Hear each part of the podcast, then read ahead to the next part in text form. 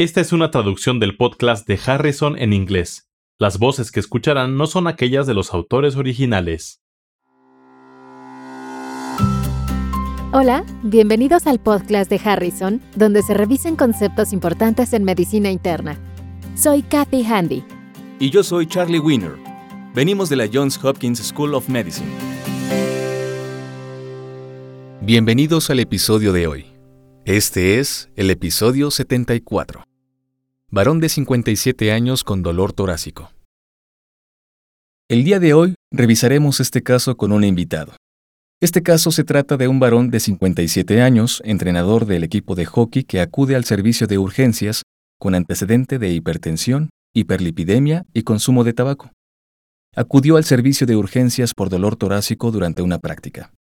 Mencionó que había tenido síntomas similares tres semanas antes cuando realizó esquí durante una práctica en forma enérgica. El dolor típicamente dura aproximadamente 10 minutos, pero cede con el reposo.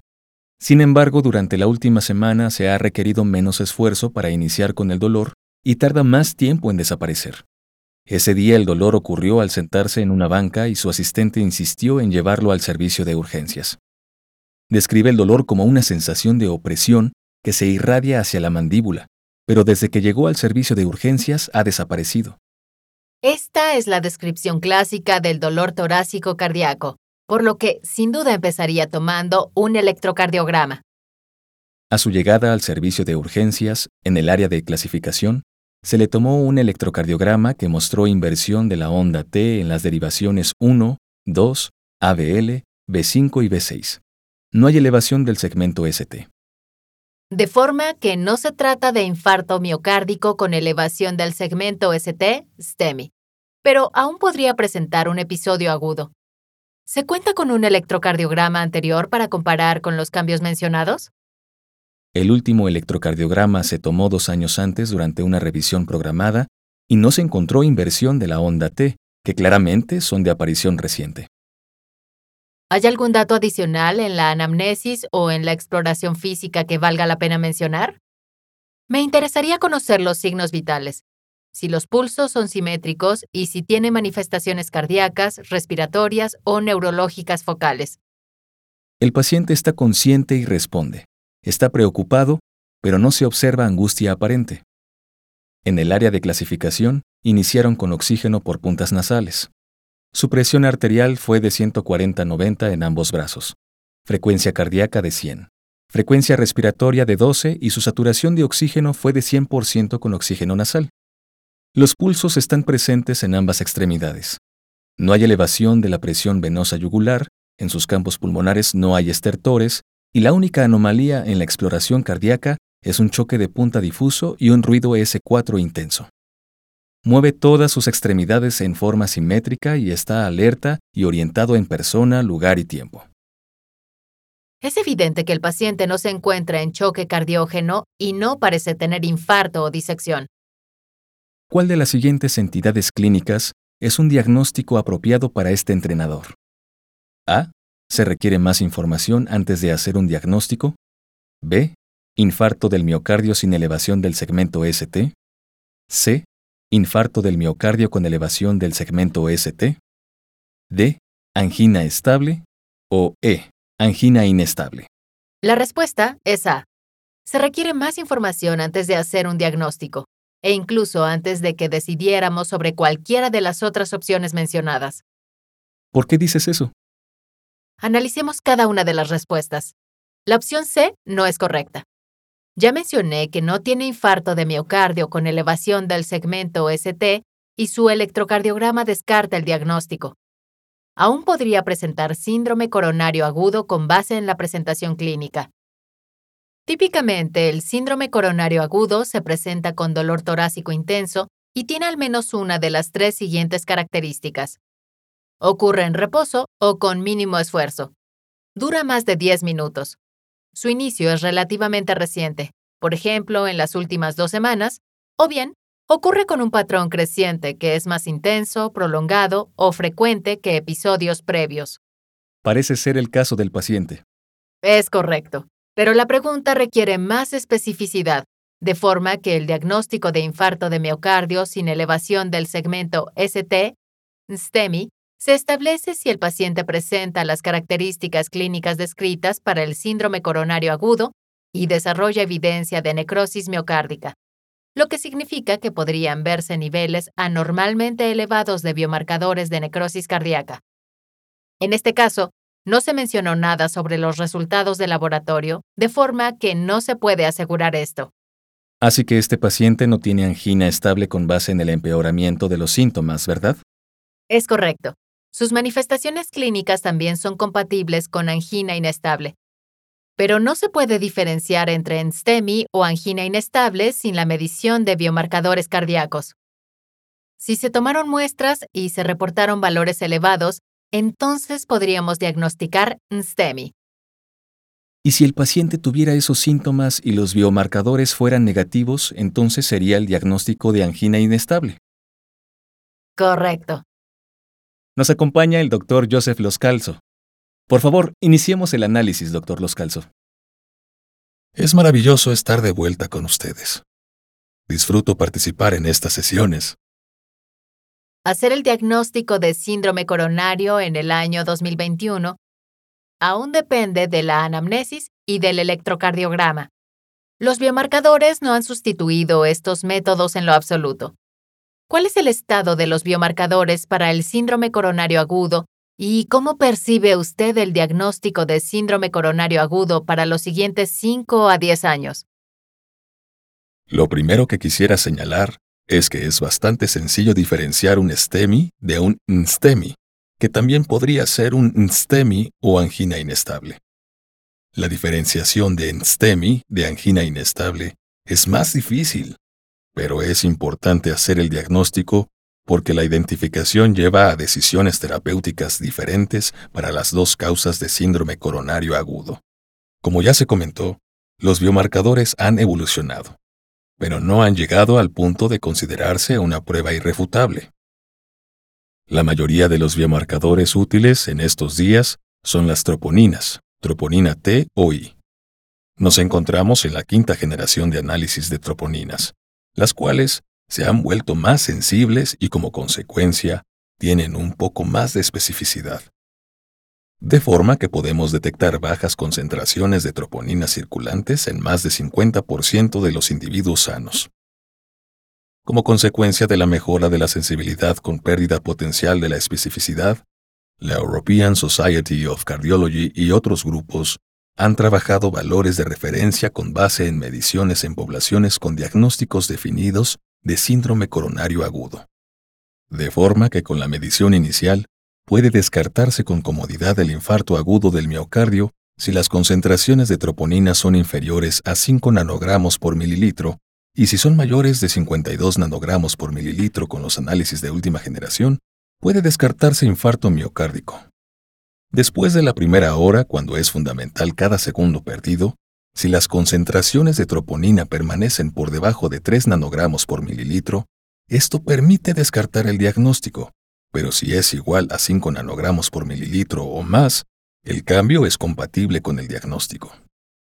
De forma que la troponina es un marcador invaluable, pero se acompaña de algunos inconvenientes entre los que se incluye el problema de la sensibilidad aunque en ocasiones es difícil interpretar los valores de troponina.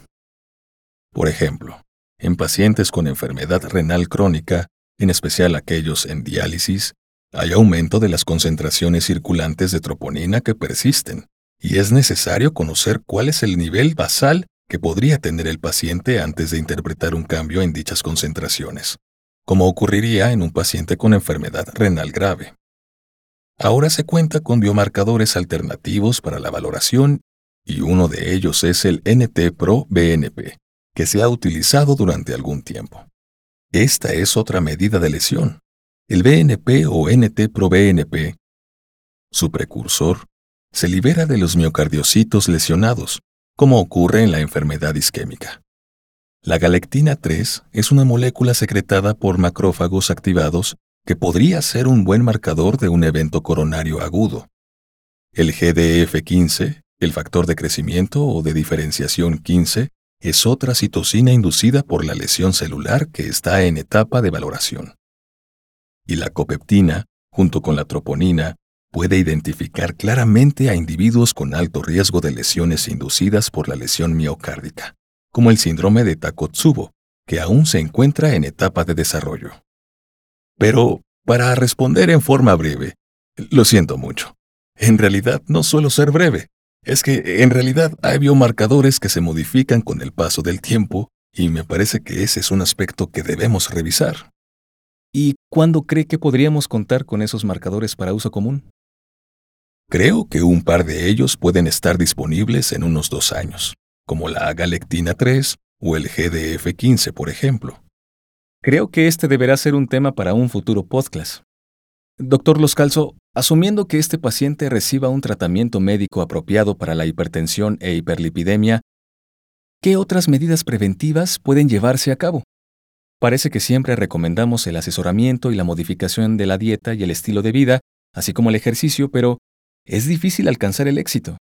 ¿Tiene alguna recomendación en este sentido? Creo que la clave es no renunciar. No debemos renunciar a que el médico informe de estos problemas al paciente y llame su atención. Y los pacientes no deben renunciar en su intento y ante los fracasos.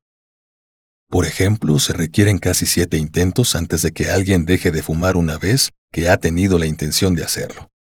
Es un poco más sencillo con algunos de los fármacos actuales, pero aún se requieren varios esfuerzos antes de lograr un estilo de vida sin tabaquismo para una persona que ha fumado durante gran parte de su vida adulta. De la misma forma, para el control de peso, que parece literalmente imposible en muchos casos, es necesario llamar la atención sobre las formas para ajustar los hábitos alimenticios, reforzando las conductas que podrían llevar a dichos cambios.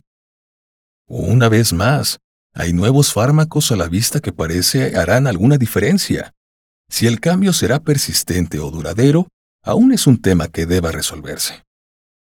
Desde mi perspectiva, siempre trato de tomar una actitud tan positiva como puedo en el análisis de este tipo de cuestiones con mi paciente.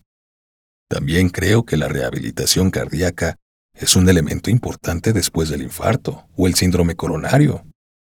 Puede que no siempre le parezca así al paciente, en especial si se siente razonablemente bien pero pueden comenzar a experimentar a través del programa de rehabilitación y sus interacciones con otras personas que están pasando por el mismo programa. Comenzar a experimentar algunas de las estrategias que otros han utilizado con cierto éxito para mejorar estos temas de modificación del estilo de vida. Y por supuesto, es necesario insistir en la prescripción regular de ejercicio, incluso los estiramientos en una silla. Y como biólogo vascular, ¿tiene alguna idea sobre los mecanismos de los que pronto escucharemos? Tengo mucha información sobre ese tema, pero me parece que tengo muy poco tiempo, así que solo mencionaré algunas cosas que son de mi interés. En primer lugar, nos dirigimos a definir endotipos y endofenotipos, que son verdaderos determinantes de los mecanismos patológicos fundamentales subyacentes a la enfermedad como la inflamación, trombosis y fibrosis, de forma que podemos imaginar un día en el que se pueda identificar a un paciente con un estado proinflamatorio intenso con base en algunos marcadores biológicos o bien un estado protrombótico en cuyo caso esa información facilitaría la aplicación de estrategias terapéuticas en forma preventiva y más personalizada. Por ejemplo, en el caso de incremento de la respuesta inflamatoria, podrían explorarse biomarcadores apropiados que controlan la inflamación en ese paciente como los fenotipos secretores relacionados con la senescencia, y sus mediadores como la interleucina 1 beta o la activación dependiente del receptor nicotínico de acetilcolina alfa 7 o el inflamasoma NLRP o bien la alteración del metabolismo de NAD y sus consecuencias en la respuesta inflamatoria. Esas son algunas áreas de interés patológico y biopatológico. Solo quisiera señalar un punto más sobre este aspecto y es el énfasis creciente y el reconocimiento de los vínculos entre la inflamación y metabolismo en las paredes vasculares y sus consecuencias para la función vascular e intervenciones terapéuticas. Por ejemplo, la mayoría de las personas no perciben que el endotelio sano obtiene la mayoría de su trifosfato de adenosina a través de la glucólisis. No de fosforilación oxidativa incluso en un ambiente normal, saludable, rico en oxígeno. La disfunción endotelial modula este fenotipo glucolítico y se asocia con incremento de la inflamación endotelial y con la expresión de las moléculas de adhesión. De forma que la biopatología ha empezado a ofrecer objetivos terapéuticos novedosos que no se habían considerado antes. Este es otro ejemplo de la forma en que la medicina de precisión se hará cada vez más exacta conforme avancemos en la investigación y que esto se traduzca en beneficios en atención al lado de la cama. Gracias. Doctor Los Calzo, ha sido un placer tenerlo aquí. Le agradecemos su presencia. Para más información, consulte Harrison, Principios de Medicina Interna, edición 21, capítulo 274. Síndrome coronario agudo sin elevación del segmento ST. Los podcasts de Harrison son una publicación de McGraw-Hill disponibles en Access Medicina el recurso médico en línea que ofrece los contenidos más recientes y fiables de las mejores mentes de la medicina. Para obtener más información visite accessmedicina.com.